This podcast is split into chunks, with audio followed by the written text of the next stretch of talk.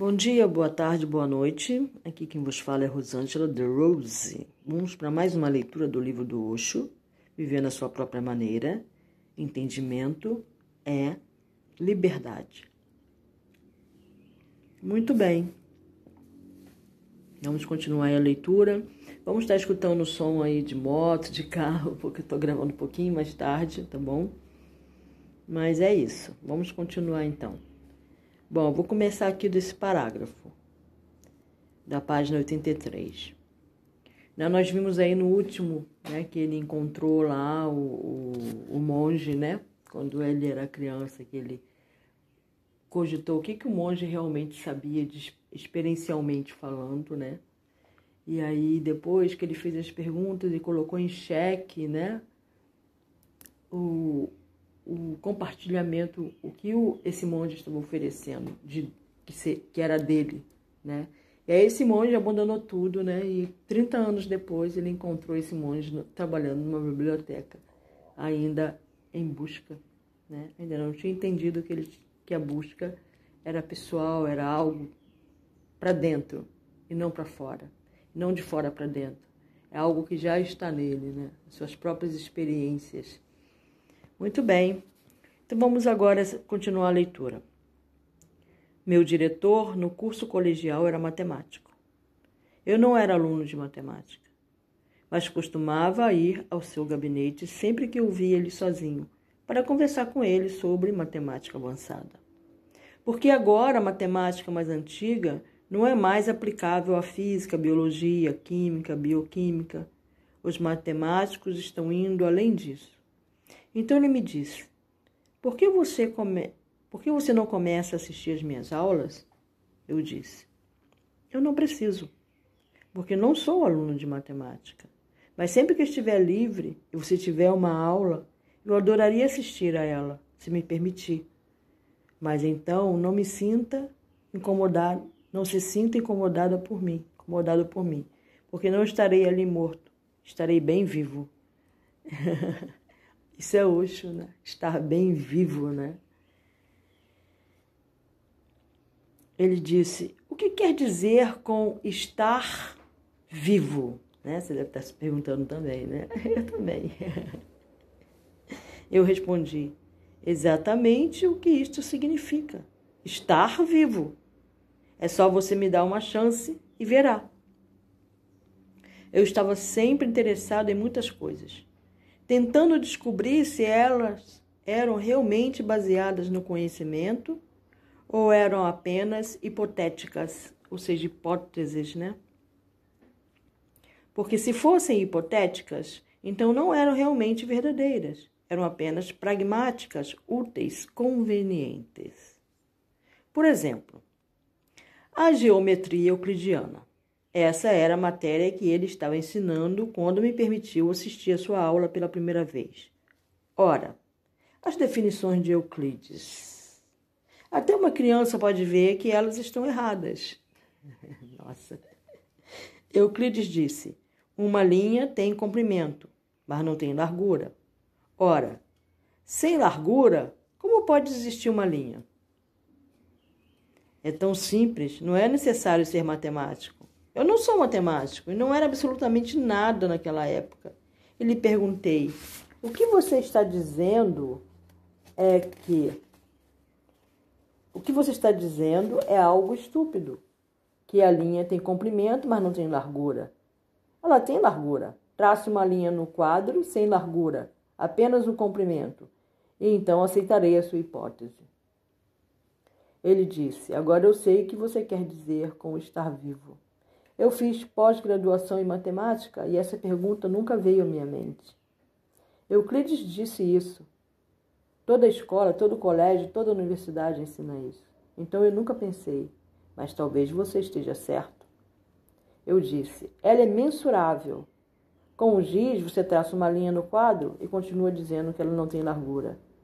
E, entre aspas, o ponto, diz Euclides, não tem comprimento nem largura. Então, como ele pode existir? Ele pode ter um comprimento muito, muito pequeno e uma largura muito, muito pequena. Mas isso não significa que não tenha nenhuma. Você só precisa de uma lente de aumento.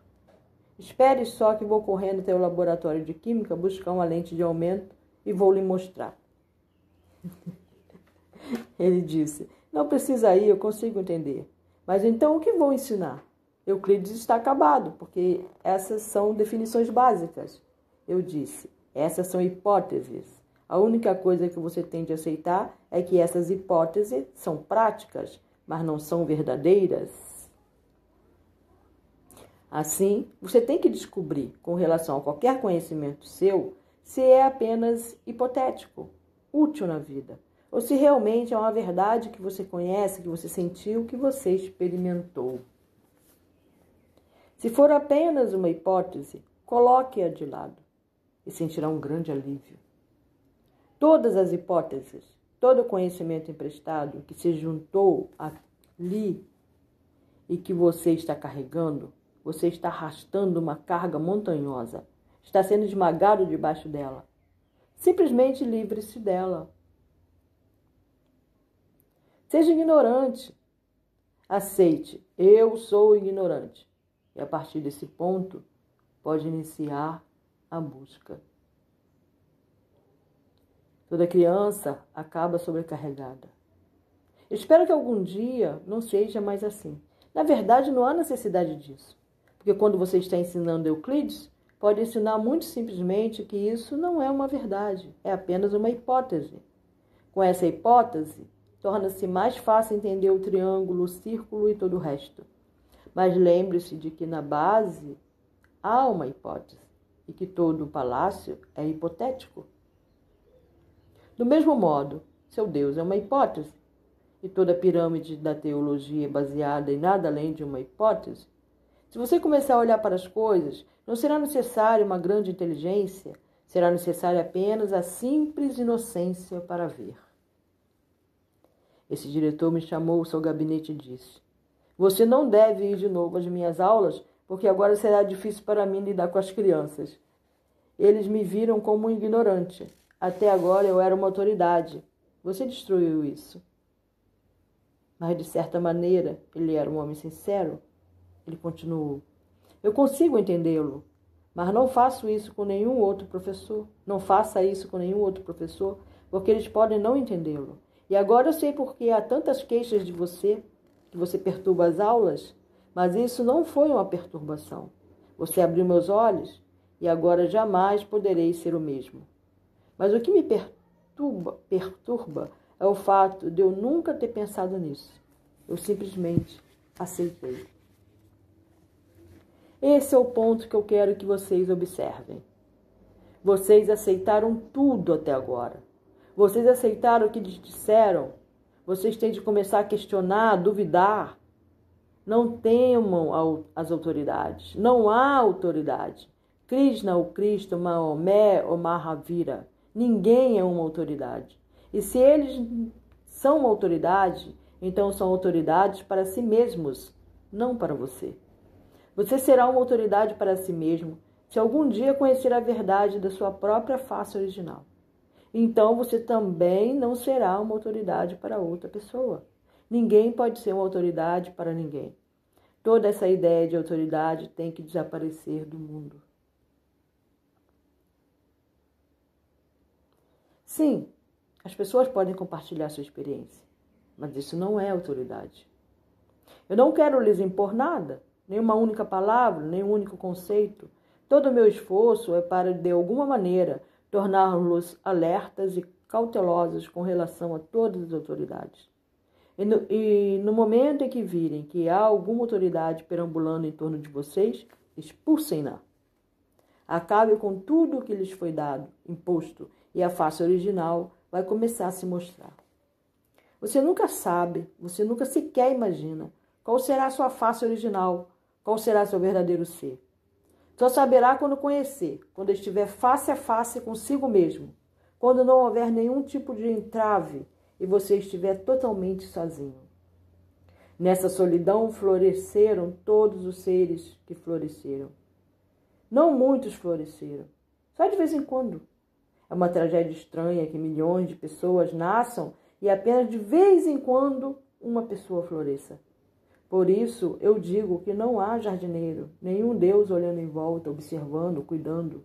Do contrário, haveria milhões de árvores. E só uma árvore vindo a florescer? A primavera vem e vai, e só uma floresce. Milhões de árvores simplesmente permanecem áridas improdutivas? Que tipo de jardineiro está cuidando do jardim? Isso é prova suficiente de que não há jardineiro. Não existe esse Deus. Mas isso não significa que você deva se tornar pessimista. Na verdade, isso lhe dá uma nova dimensão. E você tem de ser seu próprio jardineiro. É bom que não haja esse Deus, porque você pode ser seu próprio jardineiro. Mas toda a responsabilidade é sua. Você não pode culpar ninguém. Estou removendo Deus para que vocês não possam responsabilizar o pobre velho. Ele já tem sido responsabilizado por tudo. Ele criou o mundo, ele criou isso, ele criou aquilo. Eu tiro toda essa responsabilidade dele. Ele não existe.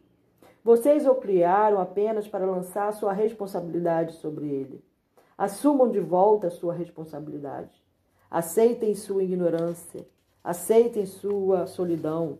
Aceitem sua responsabilidade. Então vejam o milagre acontecendo. Um dia, de repente, você vai se ver sob uma luz totalmente nova, como nunca se viu antes. Nesse dia você realmente nasceu. Antes disso foi apenas um processo de pré-nascimento. Há razões por que as pessoas se desviaram da sua originalidade. Primeiramente, vocês não sabem qual é a sua originalidade. Segundo, há pessoas que estão apressadas para impor alguma ideia própria a vocês porque uma vez que a ideia é imposta, vocês estão psicologicamente escravizados. Um cristão não consegue encontrar a verdade, um hindu não consegue encontrar a verdade, porque o cristianismo é uma prisão, o hinduísmo é uma prisão. Alguém está sobrecarregado pelo Alcorão e outro alguém está sobrecarregado pela Torá. Então, não é uma questão do que tem de ser jogado fora seja o que for. Por isso, comigo um judeu, um cristão, um hindu, um muçulmano, um jaina, um budista, um parsi, um sikhs. Qualquer um pode encontrar algo ressoando nele, porque o que estou dizendo é aplicável a todos. Se vocês estão sobrecarregados pela Bíblia ou pelo Alcorão, não faz diferença. Não estou interessado em que vocês se, em que vocês se livrem da Bíblia Estou interessado que se livrem de todo tipo de lixo que estão carregando. E eu chamo isso de lixo porque lhes tem sido dado por outros, não é de vocês. Lembre-se, só aquilo que você experienciou é seu. O que você sabe, só aquilo você sabe. Desde que seja muito pouco, não fique preocupado. As sementes são muito pequenas, mas uma semente tem potencialidade não é uma coisa, é um ser que está pronto para irromper. Ele só precisa da oportunidade. Esta é para mim a função do mestre: criar a oportunidade. Não lhe dar conhecimento, não lhe dar disciplina, não lhe dar uma doutrina ou um dogma, mas criar uma oportunidade para que todas essas coisas devagar, lentamente, desapareçam. Elas não estão aderidas a vocês, vocês as estão segurando firme. Então, quando eu digo que elas desaparecem, quero dizer que devagar, lentamente, vocês abrem um punho. É claro que leva um tempo, porque durante muito tempo você achou que estava retendo algo precioso. E mesmo que você entenda, repetidas vezes, lhe vem a ideia de que talvez, se largar isso, possa perder algo precioso mas não há nada de precioso ali. Lembre-se de um critério: qualquer coisa preciosa é apenas aquilo que você conhece. E não há como perder aquilo que conhece. Qualquer coisa que possa ser perdida é a qual você tem de se apegar. Não pode ser preciosa, porque pode ser perdida. Isso mostra que ela não é sua experiência. Então, temos de aceitar que a sociedade por um tempo vai continuar da maneira como tem continuado, mas podemos encontrar pessoas inteligentes e tirá-las da sociedade. Isso é o que eu quero dizer com o sannyas. As pessoas não conseguem entender isso porque acham que estou tentando criar determinada religião, dando-lhes certa vestimenta, certa identidade. Não, não estou criando nenhuma religião. Esta vestimenta que estou lhes dando é simplesmente para que vocês comecem a ter um distanciamento da maioria, de modo que a multidão os empurre para fora e não lhes permita se inserirem. Do contrário, vocês gostariam de estar no meio dela. Quem quer estar fora da multidão? Lá é tão aconchegante, tão excitante. Eu lhes dou essa vestimenta simplesmente como uma estratégia um artifício para as pessoas evitarem vocês. Onde quer que vocês vão, as pessoas se distanciam. Essa é a única maneira de salvá-las. Vocês não podem se misturar com a maioria. Do contrário, seria mais fácil para mim e mais fácil para meus sannyasis se eu não os fizesse ter uma aparência diferente das outras pessoas. Muito mais pessoas viriam para cá mais facilmente. Mas eu não estou interessado em muito mais pessoas. Não sou um político, não sou um papa. O que eu tenho a ver com, entre aspas, muitas pessoas? Estou interessado apenas naqueles poucos escolhidos, inteligentes, corajosos, capazes de sair no frio e deixar o aconchego da maioria e do ajuntamento. No início, isso parece frio, logo seu corpo tem seu próprio sistema de criar calor. Seu ser logo começa a criar seu próprio aroma. Assim, temos que ir atraindo pessoas da multidão e continuar destruindo o que quer que a multidão lhes tenha dado. Porque quando você atrai uma pessoa para fora da multidão, essa pessoa traz a multidão em sua mente. Você pode facilmente atrair a pessoa para fora da multidão. Isso não é difícil. Mas a pessoa traz a multidão na sua mente. E a segunda parte do trabalho é mais difícil tirar a multidão da sua mente. As duas coisas têm de ser feitas: atrair a pessoa que está na multidão e depois afastar a multidão da pessoa, para que ela simplesmente seja deixada só. E para mim, nada melhor do que ser deixada totalmente só, em meu ser puro e essencial. Bom, isso aí foi a resposta, né? Foi feita, ele vai trabalhando com perguntas, né? E agora vamos para mais uma pergunta dentro desse contexto. Durante toda a minha vida, eu tentei me modificar. Mas parece que nada jamais muda. Eu continuo o mesmo.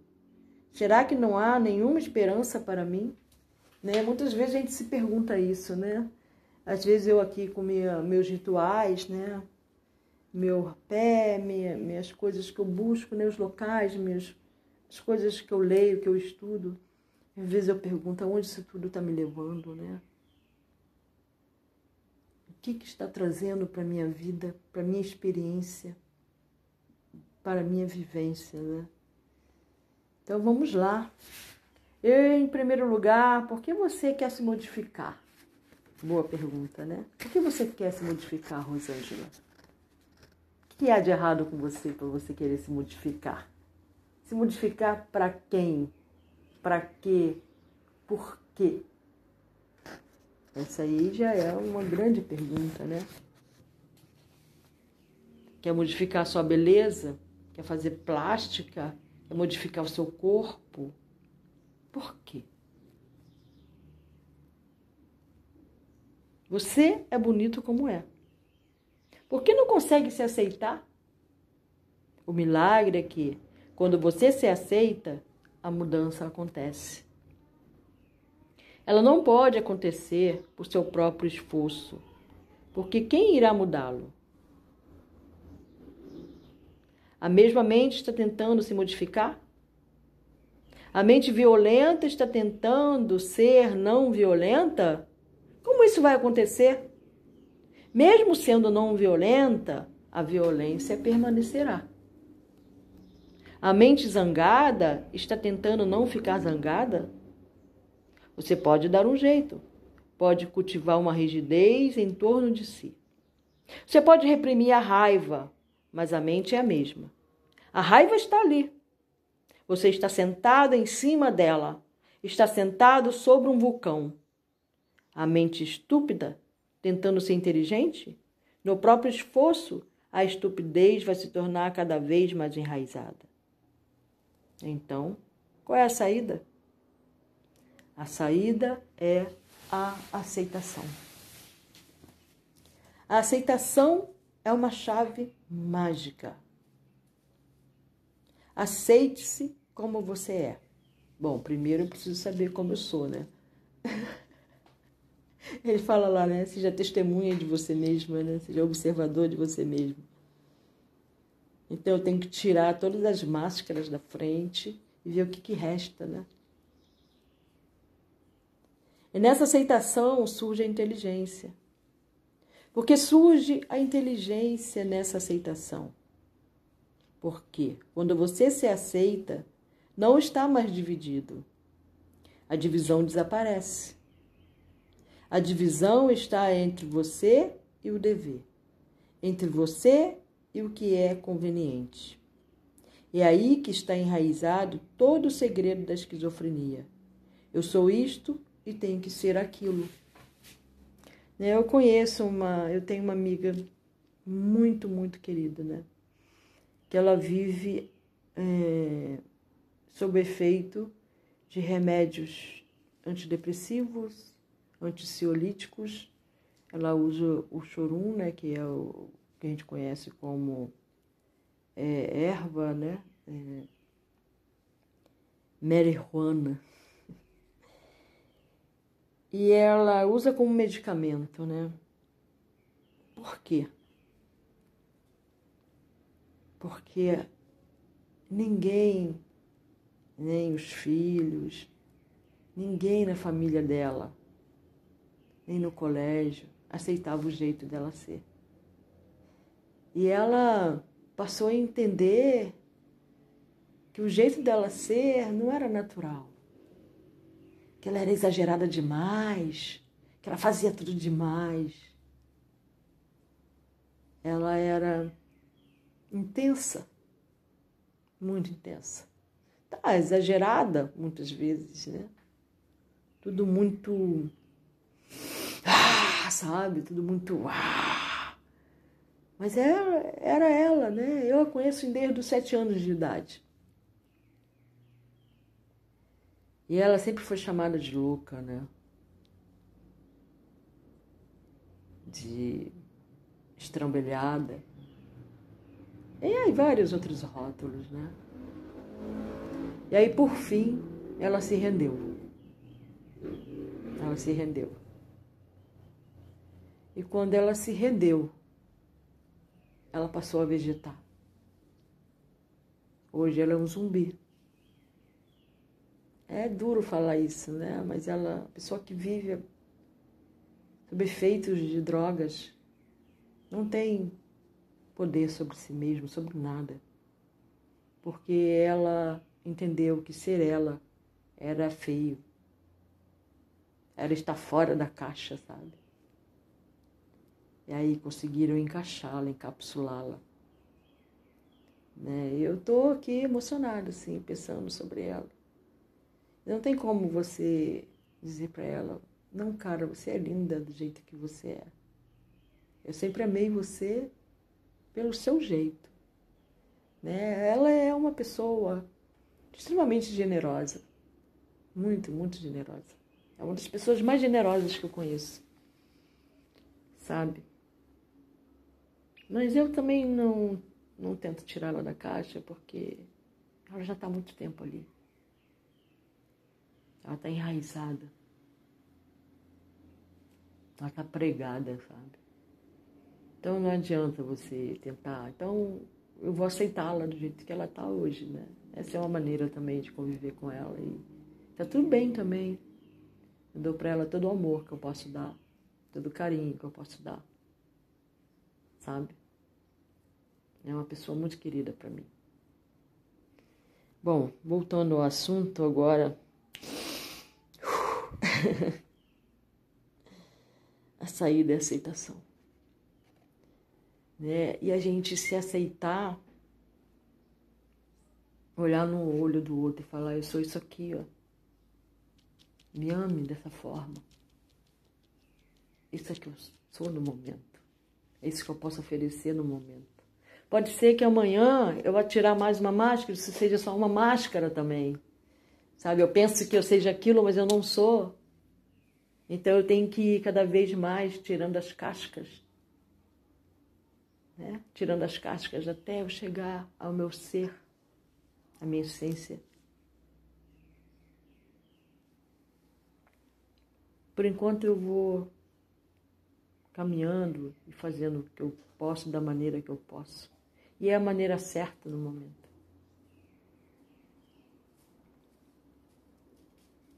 Né? E aí ela é considerada esquizofrênica, né? Eu, se eu vivesse em outra família, eu também seria, eu acho. ai, ai, mas como uma das partes de mim é o tipo da parte que não se deixa levar pelo que as pessoas pensam a respeito dela, em parte. né? Eu sempre me incomodei muito com pessoas que estão sempre preocupadas com o que os outros vão pensar. E por isso agem de acordo, criam um código para que as pessoas não pensem mal delas. Estão muito preocupadas com isso. E aí elas não vivem a própria vida, né? Elas criam um código moral falso, né? Hipotético. né? É hipotético, segundo a definição do Osho, né? O código moral que nós vivemos é hipotético. Vamos lá. Agora há apenas duas coisas a fazer. Ou a pessoa fica louca se tornando aquilo, e isso será exatamente como um cão tentando pegar seu próprio rabo. Ou como você tentando puxar-se para cima com as cordas do sapato.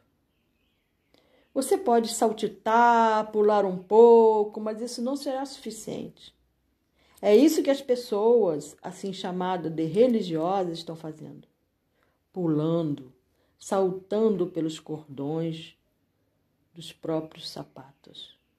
Por um momento elas ficam um pouco mais elevadas que a terra, mas logo caem de volta ruidosamente. Tão bom passar a folha do, do livro que eu leio no Kindle o tempo todo, né? Essa não é a maneira certa. A divisão vai se tornar mais profunda ainda. Quanto mais você tentar, mais irá falhar. E quanto mais falhar, mais vai perder sua autoconfiança, seu autorrespeito. Em drogas, no álcool, nisso e naquilo, na política do poder, do dinheiro, no mercado. As pessoas inventaram mil e uma maneiras de fugir de si mesmas. E elas têm de inventá-las. Porque criaram uma ideia feia de si mesmas. Dizer-lhes, conheça a si mesmo, significa chocá-las. Elas não querem se conhecer. Então, pessoas como Sócrates continuam dizendo: conheça a si mesmo. Ninguém ouve, Ninguém escuta. Ninguém quer se conhecer, porque vocês já decidiram que são seres desagradáveis, que são doentes, que são feios, anormais, que todos os tipos de pus e de feridas estão dentro de vocês. Quem quer ir lá? É melhor não olhar para esses ferimentos, esquecer tudo a respeito deles. E se vocês tentarem mudar, o que vão fazer? Vão cortar este ramo, aquele ramo. E o problema está nas raízes, não nos ramos. Se você cortar uma árvore, ela vai ficar mais grossa, ela terá uma folhagem melhor, mais folhas vão crescer, porque a árvore vai enfrentar o desafio. Você quer destruir a árvore? Você corta uma folha. Três folhas surgirão. Esta é a resposta da árvore. Corte um ramo, três ramos irão substituí-lo. A árvore não pode ser tão facilmente destruída. Ela tem de sobreviver. Se você pode continuar cortando as folhas e os ramos, nada vai acontecer. No fundo, você vai continuar o mesmo, porque as raízes permanecem intactas. O japonês foi durante um longo tempo cliente do restaurante grego, porque tinha descoberto que eles faziam um arroz frito especialmente saboroso. Toda noite ele ia lá e pedia arroz frito, frito. Isso sempre fazia com que o dono do restaurante grego quase rolasse no chão de tanto rir. Às vezes ele estava acompanhado por dois ou três amigos que ficavam próximos apenas para ouvir o cliente japonês pedir seu arroz frito. Finalmente, o orgulho do cliente ficou tão ferido que ele resolveu ter algumas aulas de pronúncias para conseguir falar arroz frito corretamente. Na vez seguinte em que ele foi ao restaurante, disse muito claramente: Arroz frito, por favor. Incapaz de acreditar em seus ouvidos, o dono do restaurante grego disse: Senhor, o senhor pode repetir isso? O japonês replicou: Você ouviu o que eu disse. Teu grego, idiota. Essa não é a maneira de mudar. Você pode mudar uma letra do alfabeto mas no fundo continuar a ser japonês. Isso vai se expressar de alguma forma. Ou você enlouquece ou se torna hipócrita. Sua sociedade, sua sociedade louca, só lhe deixa duas alternativas. Ou você enlouquece tentando melhorar a si mesmo, puxando a si mesmo pelos cordões de seus sapatos, ou se for um pouco mais inteligente, sendo hipócrita. Finja e diga uma coisa, e faça exatamente o oposto. Mantenha uma porta dos fundos em sua vida. Na porta da frente tem uma linda fachada, pintada com o dever, o ideal, o conveniente. E viva a partir da porta dos fundos. Viva realmente, naturalmente, a partir da porta dos fundos. Mas isso também cria uma cisão você nunca poderá se sentir à vontade. Você estará constantemente mentindo e será diversas vezes apanhado. Como você pode fingir? Você não pode ser bem-sucedido em suas pretensões porque seus vizinhos também estão fingindo. Assim, todos sabem que todos estão fazendo o mesmo. Todos têm porta dos fundos e sabem que você também deve tê-la. Por isso, quando vocês ouvem algo errado sobre alguma outra pessoa, vocês imediatamente acreditam. Nem pedem provas. Sempre que escutam algo bom sobre outras pessoas, vocês querem provas. Se alguém diz, este santo é falso, ele não é realmente um santo. Na verdade, ele é um assassino, um depravado, ganancioso, violento. Você imediatamente acredita nisso. E se alguém diz, esse homem é realmente um santo, surge em você uma suspeita, você diz, eu vou ver. Teremos que examinar bem isso. Terei que investigar. Vocês conhecem as pessoas e sabem como elas são. Como podem acreditar tão facilmente que as pessoas podem ser boas? Vocês sabem que a sua bondade é falsa. Isso lhes dá a ideia de que a bondade de todo mundo é falsa. Toda esta sociedade consiste em hipócritas. Por favor, pare de melhorar a si mesmo. Pare de mudar a si mesmo. Como vai mudar? E para quê? E quem vai decidir o que você deve ser? Se você permitir que outra pessoa decida quem você deve ser, será uma imposição de fora. O padre, o político, eles estão tentando impor a vocês algumas ideias. E por causa desses ideais, vocês não podem ser naturais. Não podem ser simples. Tem que carregar pessoas, pesos pesados nas costas. E vocês serão sempre não naturais, arbitrários, artificiais. Você não pode imitar ninguém. O famoso livro de Tomás de Kempis é Imitação de Cristo. Pois eu jamais me deparei com um título mais falso e mais feio. imitação de Cristo? E o livro é extremamente respeitado. É um dos mais respeitados tratados cristãos. Mas a ideia geral é errônea. Se você imitar Cristo, será apenas uma imitação. Jamais será um Cristo. E ser um imitador significa ser um hipócrita. Como você pode imitar Cristo? Ele era um homem totalmente diferente. Ele nunca imitou ninguém. Se ele houvesse imitado, teria sido amado e respeitado pelos judeus. E se houvesse imitado Moisés ou Abraão, não teria sido crucificado. Ele nunca imitou ninguém. Simplesmente se afirmou como ele era. Ele se respeitou como Deus o havia feito, sem nenhuma imitação. Ele foi um homem original, não uma cópia carbono.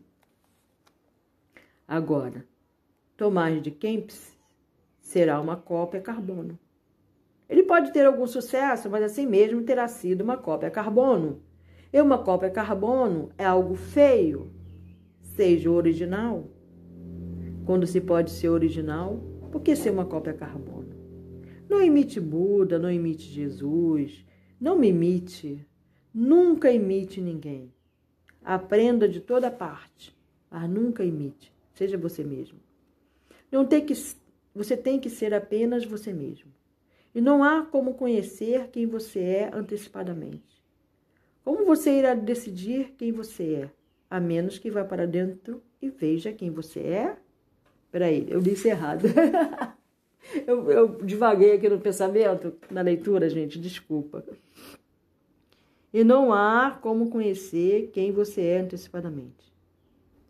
Como você irá decidir quem você é a menos que você vá para dentro e veja quem você é.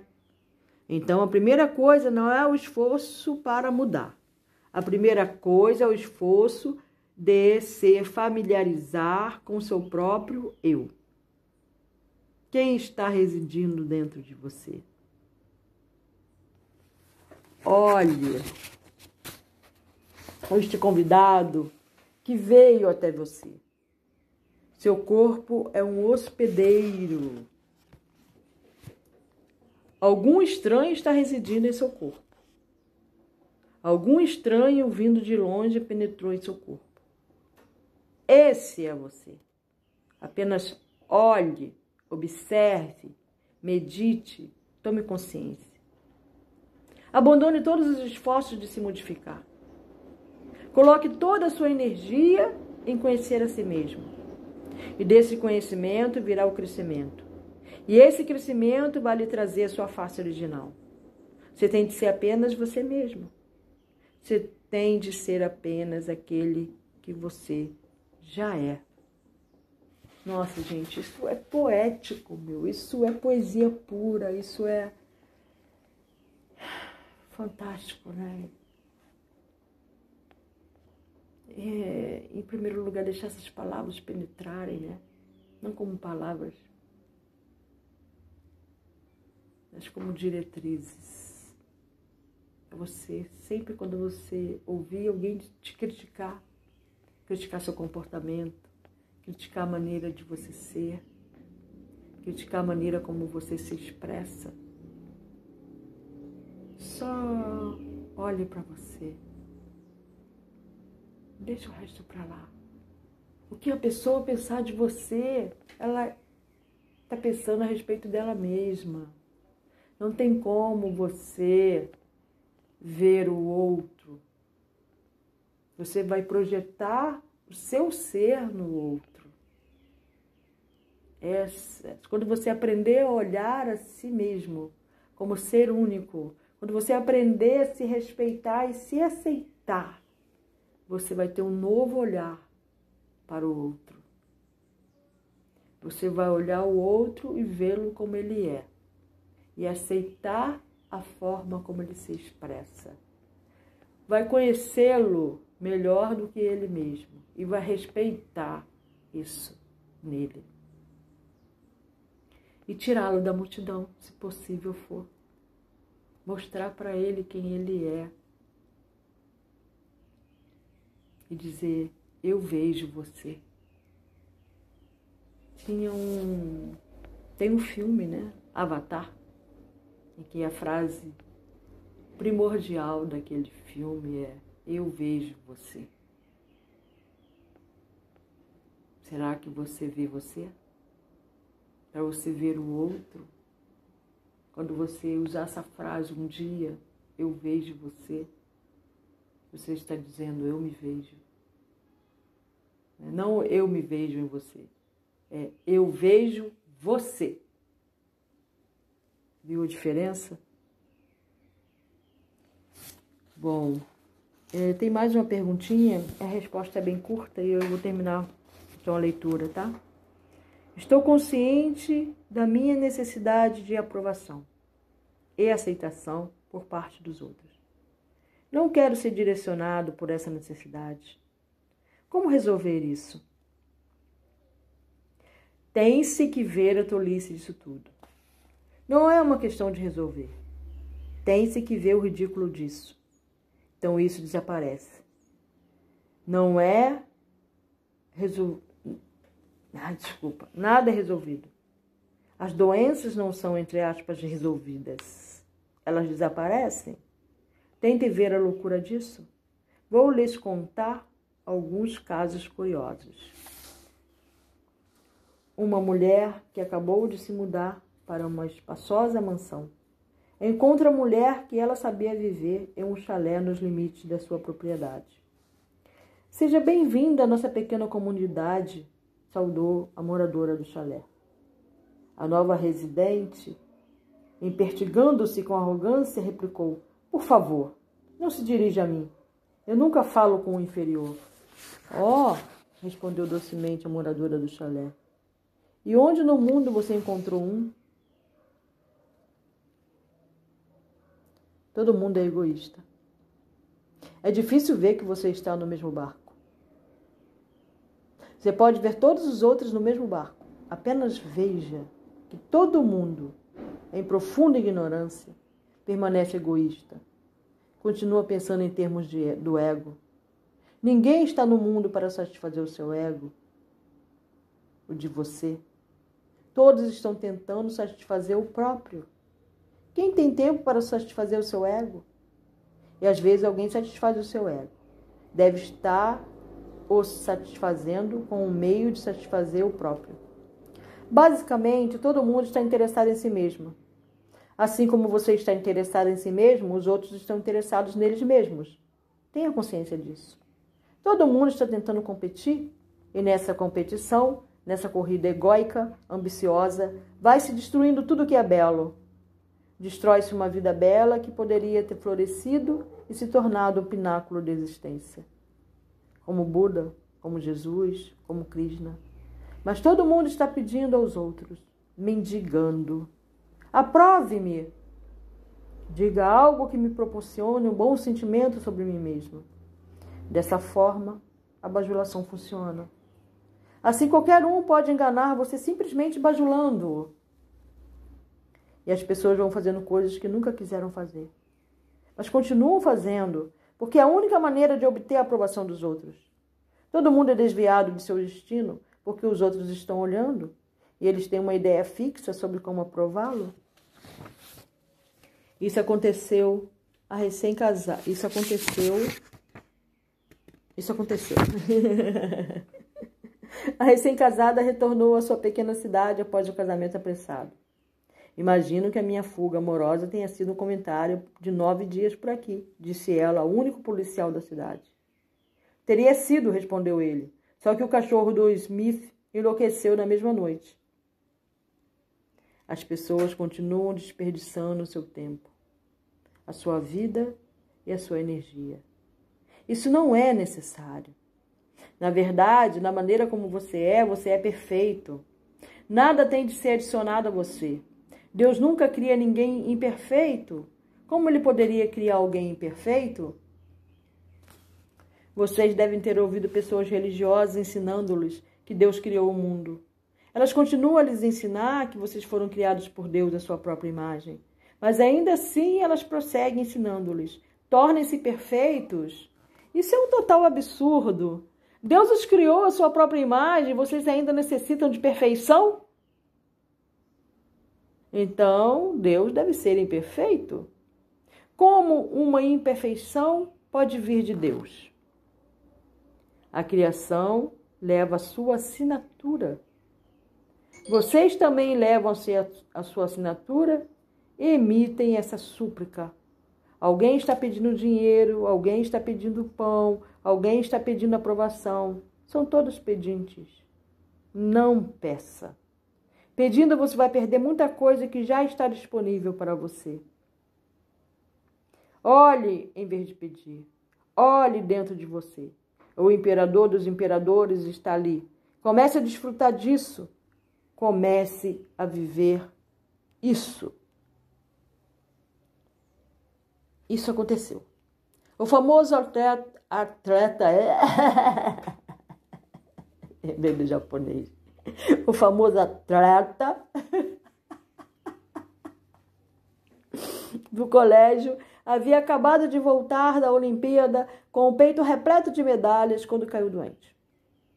No hospital, o médico aferiu sua temperatura, balançou a cabeça de maneira suspeita e disse: Você está com mais de 40 graus de febre. É mesmo? disse o atleta fracamente. Então, de repente, interessado perguntou: Ei, doutor, qual é o recorde mundial? Livre-se de toda essa bobagem. Vocês já foram aprovados. Do contrário, nem poderiam estar aqui. Deus os aceitou, os criou. Se Van Gogh pinta qualquer quadro que ele crie, já foi aprovado. Do contrário, antes de qualquer coisa, ele não o teria criado. Se Picasso pinta algo, no próprio quadro a pintura é aprovada. O pintor colocou o coração na sua obra penetra em fundo dentro do seu próprio ser. Deus colocou ali todos os tesouros de que vocês necessitam. Ele os aprovou, os aceitou. Ele está feliz por vocês existirem. Bom, eu vou parar por aqui, né? Leitura maravilhosa hoje, assim, nossa. Muita coisa para pensar, muita coisa para analisar, né? Trazendo aí essas essas dúvidas, né? É engraçado, eu estava lembrando aqui de uma amiga uma outra amiga. Essa amiga, eu, eu, ela me intriga, ela me intriga. É, eu tenho uma relação, é, como é que eu vou dizer? Toda vez que essa amiga chega perto de mim, ela é uma amiga que ela geralmente ela ri muito, né? Ela tá sempre fazendo gracinha, né? Mas eu sei que tudo isso é fachada. Tenho certeza disso. Mas assim, como é que você pode ter certeza disso, né? certeza, né? Que certeza? Não tenho certeza, né? Absoluta disso. Mas é o que eu vejo, digamos assim. Porque toda vez que essa amiga chega perto de mim, ela chora. Toda vez que a gente se encontra e que eu a abraço, ela chora. Mas chora, compulsiva, ela chora.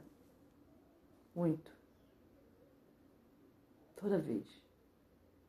Da última vez que nós nos encontramos, ela, né, nós três, né? Somos, fomos criados, nós três nos conhecemos desde a idade aí de sete anos de idade. E aí ela chegou naquele local, cumprimentou a outra amiga, veio e me abraçou. Na hora que ela me abraçou, pá, as lágrimas desceram. Né? E, e às vezes eu faço perguntas para ela, sabe? que ela se sente incomodada. Quando eu vejo, eu já fiz, sabe? Aí a gente conversa muito, assim, poucas vezes esses encontros, são poucos, muito poucos.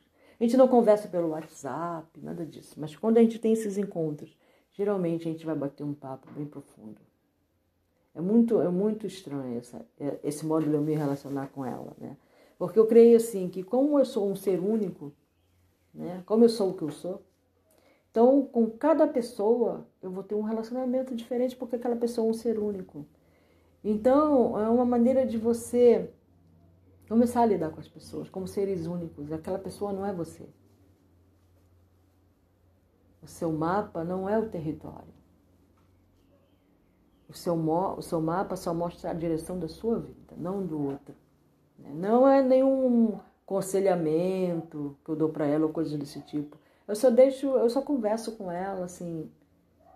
ela fala sobre as coisas dela, né? Eu faço as perguntas que eu acho necessárias. Mas geralmente eu não aconselho nada. Eu não. Não. É, às vezes ela me faz perguntas e aí eu tenho que procurar uma maneira de falar a ela. Não falar a mim, entendeu? De falar a ela. E é isso, né? E essa busca por mim mesmo, né? Já até o título é uma buscadora, né? Eu comecei nessa busca desde 2012 que eu tô nessa busca, né? De por mim mesma, sabe? Essa busca de saber quem eu sou. Eu não tenho ilusão de que eu vou saber quem eu sou nesses 13 anos, ou desculpa, 11 anos, né? Eu estou nessa busca. E eu já estava nessa busca antes. Só que eu determinei essa busca em 2000, 2012, né?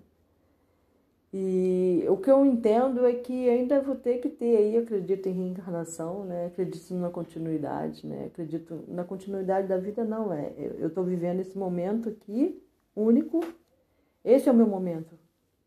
Né? Não tem continuidade, né? Esse é o meu momento. A minha vida é uma só, ela não tem uma, não tem uma vida anterior e uma vida depois. Eu tenho uma vida só, que é essa. E agora eu tenho um invólucro que está me hospedando, como ele falou, né? Eu tenho um invólucro, invólucro que está me hospedando, porque eu estou vivendo numa dimensão diferente.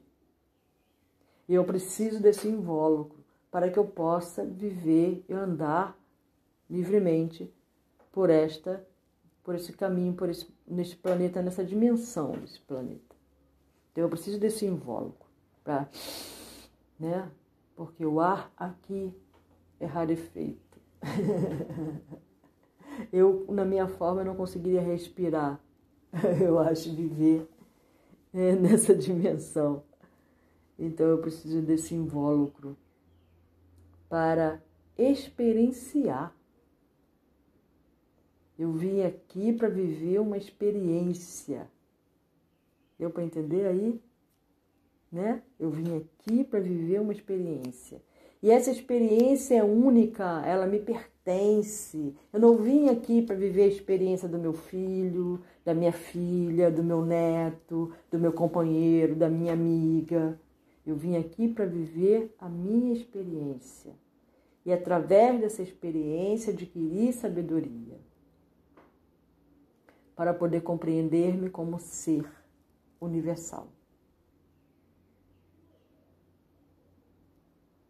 Né? Sim, eu, eu tenho essa, essa coisa do querer mudar, né?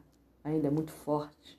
Porque a sociedade fala isso, né? Eu também fui uma pessoa muito pouco aceita, né? Também, assim, essa minha amiga também sempre foi muito intensa, sempre fui muito é, as pessoas sempre me consideraram um tanto quanto louca, né? então, meu cabelo caiu com cinco anos, né? E aí as pessoas. Né? Mas as pessoas me deixaram meio que em paz, sabe? Eu acho que elas pensavam assim, ah, coitada, né? Ela já, já não tem cabelo, né? então vamos deixar ela ser louca. Então elas não me perturbavam muito na minha loucura, sabe? Elas aceitavam o fato de eu ser louca. eu entendo que muito desse me deixar em paz vinha dessa pseudo-piedade, né? De, pô, coitada, né, cara? Vamos deixar a menina em paz. É, vai ver que ela já tem algum problema aí mental, né? Porque as pessoas tinham essas coisas, tem essas coisas, né? De ver uma pessoa careca né? E aí achar que a pessoa é surda, quer falar mais alto com a pessoa.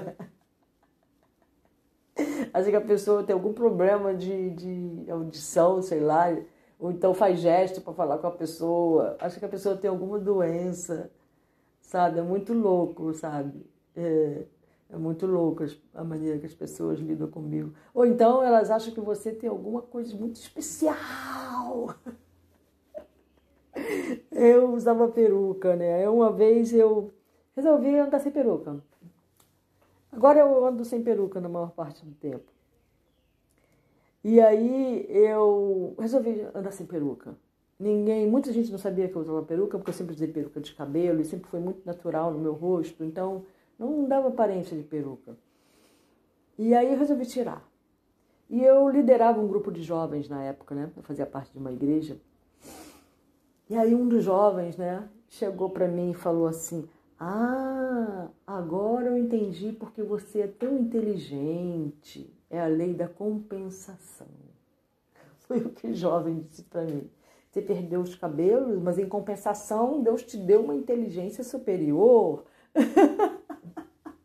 Segundo a visão dele, né? Vê que louco. Eu fiquei assim olhando, né? Muito doido, né? E assim, é... e eu lembro que nessa época, quando eu tirei a peruca, né? Que comecei né, a frequentar a igreja sem a peruca, assim, a minha cabeça livre de amarras, digamos assim, a parte externa, né? Eu lembro que eu virei uma espécie de. Eu não sei se o termo seria certo, terapeuta, conselheira, monja, sei lá o que, como é que as pessoas me viam. Porque aí as pessoas dessa igreja começaram a vir até mim contar os seus problemas. Elas vinham até mim contar os seus problemas. Eu fiquei assim, sem entender, sabe? Eu ficava assim olhando para as pessoas. Que, elas querem que eu faça, gente? Eu não sei o que, que elas querem. Contando-me os seus problemas, elas querem que eu os, resolva? Como assim, né? Eu vou resolver o problema alheio. Aí eu ficava, eu fiquei analisando aquilo, aquela situação, e aquilo começou a me incomodar muito, sabe? E eu fiquei, ficava pensando, gente, eu não estou entendendo, eu ficava confusa com aquilo, né? Elas virem me quando eu fiquei sabendo sobre o problema de todo mundo, da maior, todo mundo não, é um exagero, né? De muitas, de muitas pessoas ali, eu fiquei sabendo de muitos problemas, né?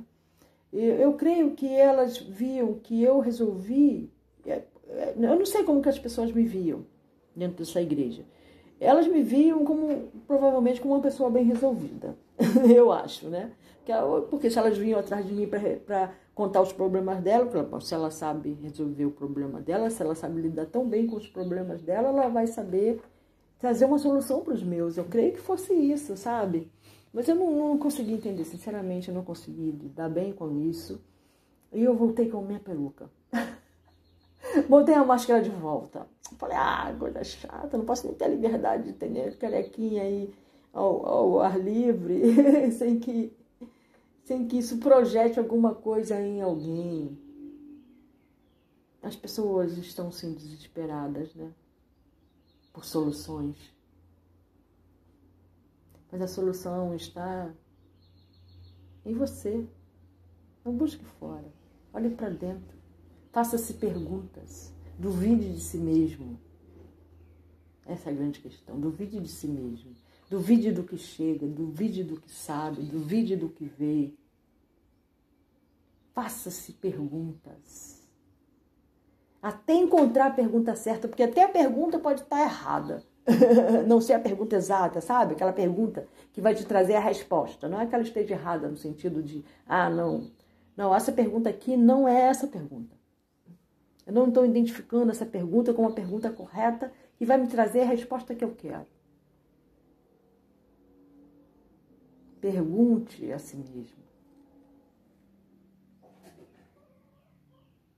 Não pergunte a outra pessoa, porque outra pessoa não tem a resposta. Porque ela não vive a sua vida. Ela não tem a sua experiência. Que todos os seres de todos os mundos sejam felizes.